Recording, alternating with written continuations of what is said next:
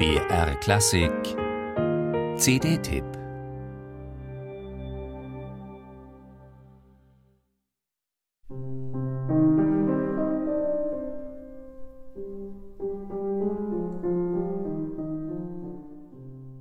Ihr Name ist eher unbekannt.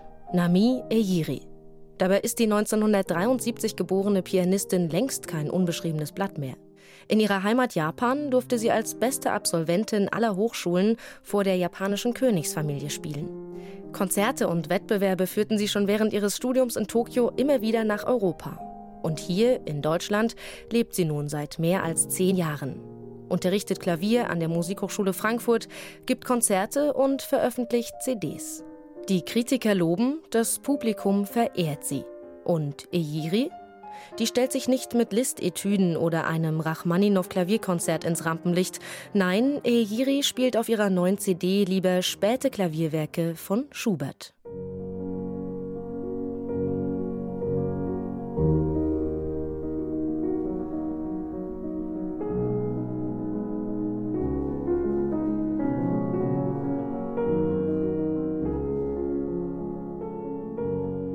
Es sind kleine Gesten, die Nami Ehiri macht. Zurückhaltend und völlig unpathetisch.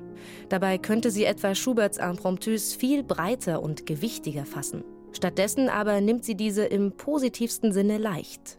Selbst da, wo die Musik tief grollt und vielschichtig von einer Harmonie in die nächste wandert, ist Ejiris Schubert nie schummrig oder diffus, sondern immer klar und durchlässig.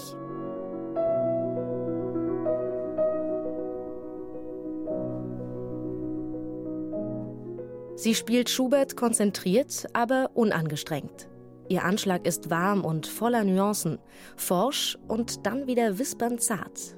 Wie gut sie auch virtuos kann, das zeigt Eyiri nicht nur mit perlenden Läufen in Schuberts Impromptus, sondern auch in der großen B-Dur-Sonate, der letzten, die Schubert schrieb, bevor er 1828 mit nur 31 Jahren starb. Eyiri spielt die Sonate pointiert und mit Schärfe.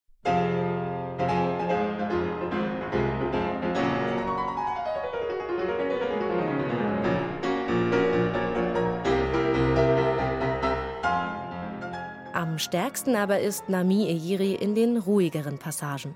Da verleiht sie Schuberts Musik eine lange nicht mehr gehörte Tiefe, ohne einfach nur deren melancholisches Gewicht hervorzukehren. Nami Eyiri will nichts darstellen. In einer auf Stars und große Gesten fokussierten Musikszene ist das fast schon mutig.